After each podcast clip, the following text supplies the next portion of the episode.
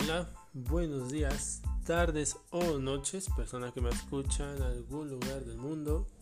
Espero que estés muy bien y si no es así, espero que resuelvas los problemas que te atormentan. Recuerda, existen muchas razones ampliamente justificables para encabronarte con la vida, pero la cosa no va por ahí. Me llamo Gerardo Gómez Márquez, soy creador de este podcast llamado Calada Mental. Hoy hablaré sobre pésimamente optimista. Comenzamos. Pésimamente optimista. Antes de continuar con el episodio, es eh, de mencionarles que esta vez no les diré de ningún libro, es más de mi opinión personal y espero que les agrade. Y yo creo que para empezar con este tema de pésimamente optimistas, debemos de eh, hablar de lo que son los pesimistas y los optimistas, ¿no? La definición de pesimista es que pues ellos tienden a ver y a, juzgar las cosas con un aspecto negativo o desfavorable. Y el optimista pues tiende a ver y a juzgar las cosas de todo lo contrario al pesimista, ¿no? Más positivo y más favorable a la situación. Y cuando pues digo yo pésimamente optimista con ese título, a mí me viene a la mente las personas que dicen ser eh, optimistas ante la vida y que se la pasan pensando en que en algún momento de su vida pues va a mejorar, ¿no? Y mejorará y mejorará. Ya sea porque tengan, no sé, problemas económicos, ¿no? Y digan, si trabajo y trabajo, pues va a mejorar. Y por ejemplo, si tú estás en ese caso y eres optimista en eso, déjame decirte que por más que seas optimista en el trabajo, pues no va a mejorar tu situación económica actual. No exactamente. ¿Por qué? Porque los precios suben y también todo depende, tú te conoces a ti mismo. Si tienes una personalidad de consumista, de todos modos te va a hacer falta el dinero, ya que no, no existe dinero que pues satisface tus necesidades, ¿no? Te dices, quiero un teléfono celular nuevo, una televisión nueva, y ¿sabes qué es lo peor que puede hacer estas personas? Que, pues, aunque les falte dinero, eh, van y compran algo a pagos. Compran algo a pagos en Electra. Y después lo peor que ellos pueden sufrir es que ya quieren otro aparato nuevo, mejor al que tienen, digamos, su celular, ¿no? Tienen el iPhone 11. Ah, pero ya salió el 12. Ay, no, ellos lo quieren comprar, lo necesitan. Y lo peor de todo que tienen que hacer ellos, bueno, que pudieran haber hecho ellos es pagar ese iPhone 11 que tienen a pagos, porque ya quieren el 12, entonces ahora tienen que irse a Electra para pagar la mensualidad del 11 que todavía no han pagado y este ya quieren el 12, entonces dicen, es que el 11 ya está anticuado. Y caen mucho en esto de lo nuevo, lo nuevo, lo nuevo es lo que necesito, es lo mejor y como que lo que tienen ya no les funciona, ¿no? Yo, por ejemplo, tengo el Redmi Note 9 Pro. Ahorita ya salió el 10 y, y creo que ya hasta va a salir el 11, no lo sé. Pero pues a mí no me importa, este me funciona hasta ahora sin problemas, entonces no es como de que sea un problema de primer mundo para mí el tener este Redmi Note 9 Pro y que ya haya salido el Redmi Note 10 Pro también o el normal o, o el no sé qué otra versión tenga pero no es un problema para mí decir ay no tengo un teléfono anticuado si a mí me sirve perfectamente esto y es justamente lo que a veces los consumidores pues excesivos no lo ven. Y así funciona la economía del, del mundo. Lo nuevo lo queremos lo nuevo lo queremos. Y lo que tenemos lo queremos desechar no aunque siga sirviendo y otro problema que yo veo con algunas personas que son optimistas, por así decirlo, es la gente que va a la iglesia todos los domingos después de haber sido malas personas toda la semana. ¿No? Como si el chiste fuera ir el domingo a la iglesia para que Dios te quite tus pecados y pues puedas cometer más durante la semana que viene. O sea, ¿eso qué? Entonces aquí pues también incluyo a las personas que le piden a Dios una mejor estabilidad de cualquier cosa, ¿no? Ya sea económica, como le acabo de mencionar, con los consumidores posesivos, eh, consumidores extremistas y pues al cabo también piden, no sé, eh, mencionar lo emocional, ¿no? Que quieren una estabilidad emocional o que mi hijo ya no sea alcohólico, drogadicto o alguna otra estabilidad, ¿no? Que llegue de manera divina. Entonces, cuando retomamos, por ejemplo, la estabilidad emocional, déjame decirte que si eres de estas personas que va a la iglesia y pide a Dios que te dé más paciencia con aquellas personas que te hacen enchilar o pides que tu hijo te entienda más, que deje de salir a, tantas horas de la noche, eh, a tomar o X cosa, ¿no? Que te atormente emocionalmente, pues Dios no se encarga de eso. Dios hace que de no va a hacer que de repente te llegue más paciencia para con los demás, ¿no? Dios no se va a meter a la cabeza de tu hijo para que entienda que no debe salir a tantas horas de la noche porque es peligroso o que no tome en exceso, ¿no? No va a aparecer un pum. De repente todos tus problemas por ir a misa el domingo se solucionaron. Y no hablo de que alguien vaya un día, un domingo a la misa. No, también si por ejemplo eres una persona que ya practica esto desde hace tiempo, tienes esa costumbre, pues tampoco significa que con la constancia vas a obtener algo. No se trata de ser constante para que se cumplan tus deseos y que no dependa de ti eso.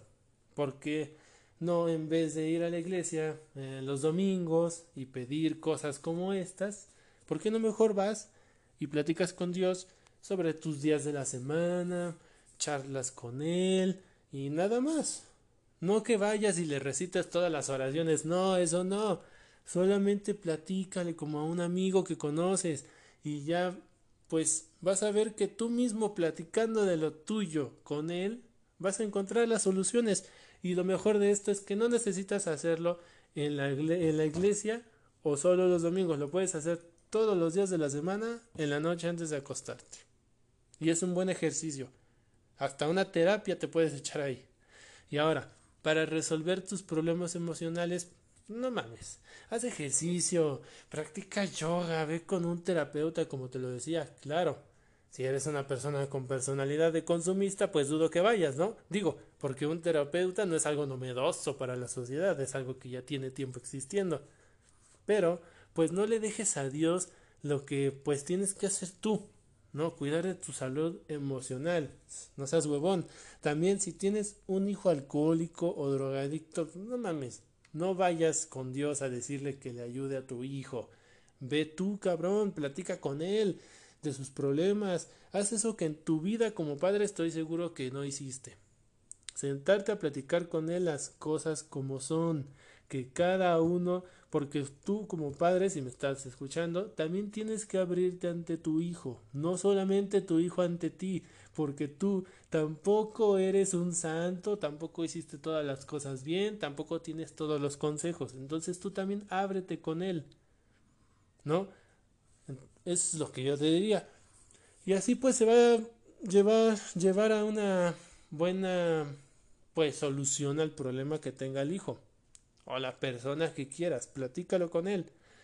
Y pues a mí me encabrona platicar de esto porque pues las personas que son optimistas, por así decirlo, para mí son eh, hipócritas, ¿no? Están disfrazados de un optimismo de hipocresía.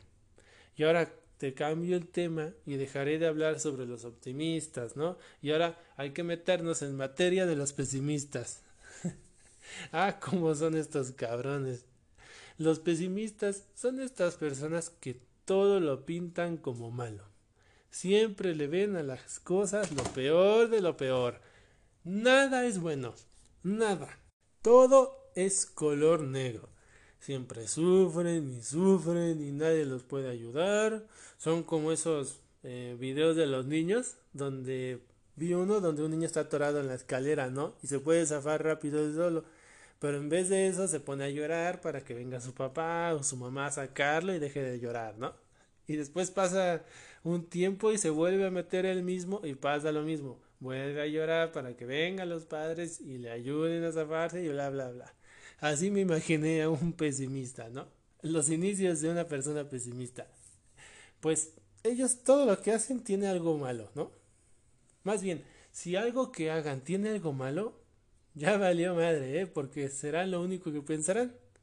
Eso es lo que hicieron malo, ¿no? Si hicieron una pizza y les quedó pues muy buena de sabor, ¿no? Pero tal vez se les quemó tantito, uh, ya valió madre.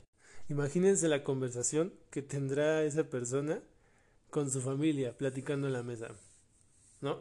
Imagínense una persona querida, ¿no? Va a hablar ella. Ay, qué buena está tu pizza. Te quedó muy bien. Gracias por compartirla. y el pinche pesimista. Se me quemó, lo sé. Perdonen por compartirles una pizza quemada. O sea, no mames, güey. Un gracias y ya con eso era suficiente. ¿Para qué la cagas con tus comentarios? Una. Pues ya te están diciendo que es una buena pizza. Y tú vas y, te quitas las flores que te están echando por considerarlo un poco quemadita, o sea. Pero bueno, pero bueno. Ambos tienen eh, sus cosas positivas, la verdad. Las personas que son optimistas, que de verdad, cabe recalcar que de verdad sean optimistas, por lo regular pues son personas que hacen muchas cosas eh, por sí mismos, como hacer ejercicio, tener buena salud mental, ¿no? Cuidan de su cuerpo. Y también pues sobrellevan mejor el estrés y tienen muy buena eh, pues salud mental y física que es, son las palabras.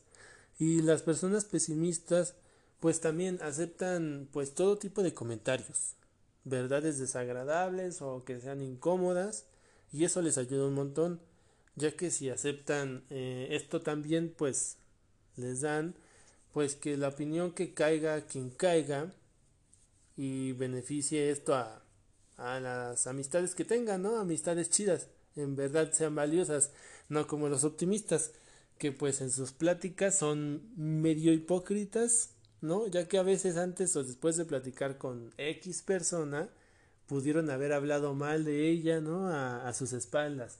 Y cuando se ven, platican, beso, beso, y nos vemos, amiguis, te cuidas, me mandas mensaje. O sea, che gente, ¿no? También eh, los pesimistas pues tienen buena estabilidad emocional, aunque cuesta creerlo, porque la gente no lo ve así, pero por los comentarios que hacen y su actitud ante todo, ¿no? La actitud de siempre ver lo malo, pues ya toman en cuenta eh, pues que existe otra cara de la moneda que no mucha gente lo ve.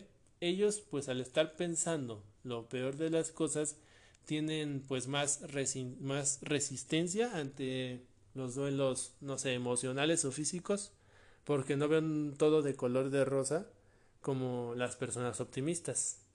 No ven todo de que, ah, sí saldrá bien, sí nos va a ir bien. No, no, también ellos ven el otro lado de la moneda para que salgan bien las cosas. Y eso es muy bueno. Pero en fin, este episodio lo titulé pésimamente optimista, pues porque quiero que veas y entiendas que tanto pesimistas como optimistas tienen cosas malas, eh, tienen pues son dos caras diferentes de una misma moneda y no pueden eh, mejorar su propia vida por sí solos o la vida de la sociedad cercana. Pues imagínate a una persona pesimista y optimista a la vez. ¿Te imaginas una persona así? No más. Deberíamos así pues ser todos, la verdad. Pero bueno, se necesita eh, pues para generar cambios de verdad, pues ambas, ambas este, personalidades. Porque un ejemplo claro es cuando el hombre quería volar. El optimista pues crea el avión y el pesimista el paracaídas.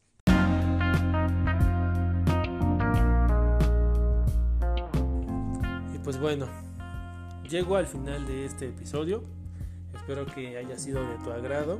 ¿no? Este, ahora traté de ser diferente, traté de hacer más crítica a estos dos tipos de personalidades, lo cual yo considero que estoy más en lo pesimista, pero en muchas cosas sí soy optimista, soy de ambas, no soy solo una. Pero eh, espero que te haya gustado, eh, espero que te hayas reído, si es así, pues sígueme. En Spotify o en Anchor también puedes ir a darle un me gusta a mi página de Facebook y mandarme un mensaje para solicitar un tema específico que a ti te gustaría escuchar en este podcast en un próximo episodio. Y ya si no es mucha molestia, te pediría que compartieras este episodio con tus amigos, familiares o conocidos, ¿no? Y recuerda que lo más bonito que puedes regalarle a alguien es un conocimiento nuevo. Nos vemos en un siguiente episodio.